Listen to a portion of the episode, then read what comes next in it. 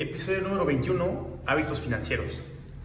Si bien pareciera que 100 mil pesos en un año es algo muy complicado de lograr, créeme que no se trata del dinero que logres acumular, sino de la forma en cómo te estás relacionando con el dinero.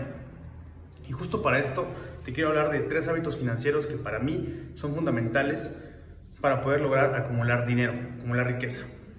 Están muy sencillos los voy a decir muy rápidamente. El primero, vive dentro de tus límites. Suena trivial, suena que ya te lo han dicho, pero créeme, no lo llevamos a cabo. ¿Por qué? Porque es muy sencillo.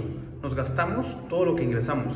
Eso es como eh, hemos vivido, como nos han enseñado, lo que realmente ocurre en todas las familias. Si ganas 5 mil, 10 mil, 30 mil pesos al mes, todo ese dinero lo utilizas. ¿Y cómo sé que es así? Porque tan sencillo como cuando llega la quincena, siempre los bancos están atascados de gente. ¿Por qué? Porque quieren retirar dinero porque apenas llegan a la quincena. Ok, ¿esto cuál es el problema? Que no se trata de que otra vez ganes 10 mil, ganes 30 mil pesos. Te gastas todo y nunca te alcanza. Y peor aún, si ya sabes que no te alcanza, de todos modos contraes deudas. Haces que tu vida sea más cara de lo que realmente puedes gastar. Entonces, ese es el primer hábito financiero. Vive dentro de tus límites. ¿Y cuál es el objetivo? Vivir con la mitad de tus ingresos mensuales. Si recibes 20 mil, solo vive con 10 mil. Nada más para 10 mil te alcanza, no hay más. Y esto te va a permitir a ti hacia adelante, si tienes eh, aumentos eh, salariales o tienes, eh, no sé, algún emprendimiento, algún negocio que te haga tener más dinero mes con mes, pues te va a permitir a ti poder aumentar la velocidad con la que generas riqueza. Entonces lo importante de esto es que sepas cuál es tu situación, sepas cuál es tu salario mensual y de eso procures vivir con la mitad del dinero. El número dos, haz tu cash flow.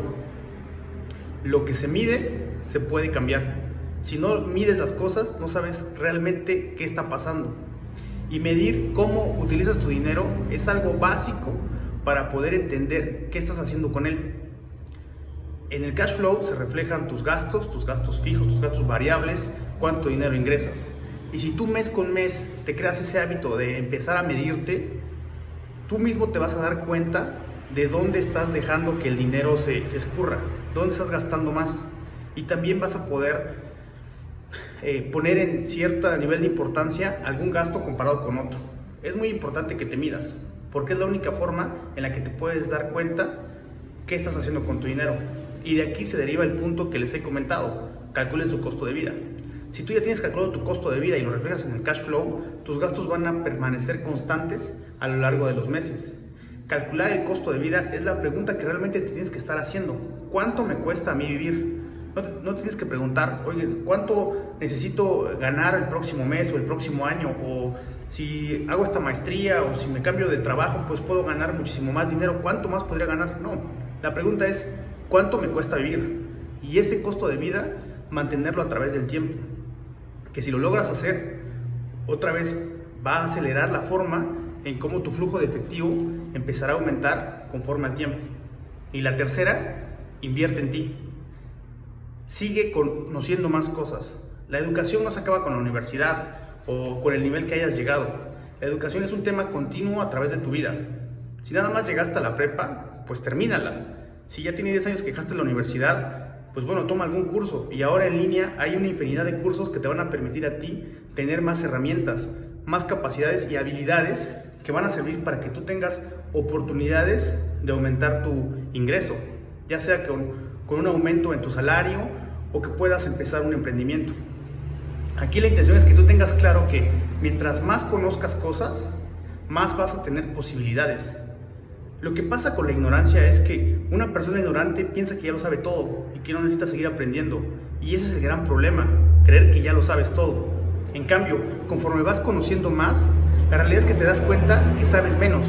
Y por eso puedes hacer un cambio en tu forma de, de entender las cosas. Estos serían los tres hábitos. Hay cosas asociadas en general que te pueden ayudar a eso, como por ejemplo leer. Leer te da perspectiva, te permite entender cómo ocurren las cosas, entender de la historia, no, no cometer los mismos errores que se han cometido en el pasado. Pero en esencia, en hábitos financieros, el primero sería, vive dentro de tus posibilidades, entiende eso, que no se trata de mostrar, mostrarle al mundo qué tanto tienes.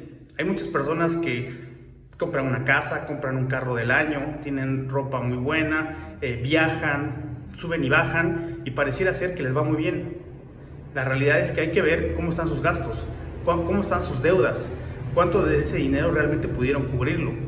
De nada sirve tener un carro del año si estás endeudado por 5 años con un crédito eh, automotriz. Solamente estás pagando por tu estatus. Y créeme que el estatus no tiene nada que ver con la riqueza. De hecho, las personas con más dinero son las que revisan muy bien cómo están gastando y evitan gastar en cosas que no les alcanzan. Date cuenta si estás cayendo en estos errores para que los puedas modificar. Y esto se trata gradualmente llegar al punto en donde tú logres vivir con muchísimo menos dinero del que realmente estás ingresando. El segundo, como te lo decía, es haz tu cash flow y el tercero, invierte en ti. Con estas tres cosas, créeme que vas a lograr hacer cambios muy importantes en el mediano plazo. En seis meses, seguro ya vas a tener dinero guardado y no vas a estar eh, viviendo esperando que acabe la quincena.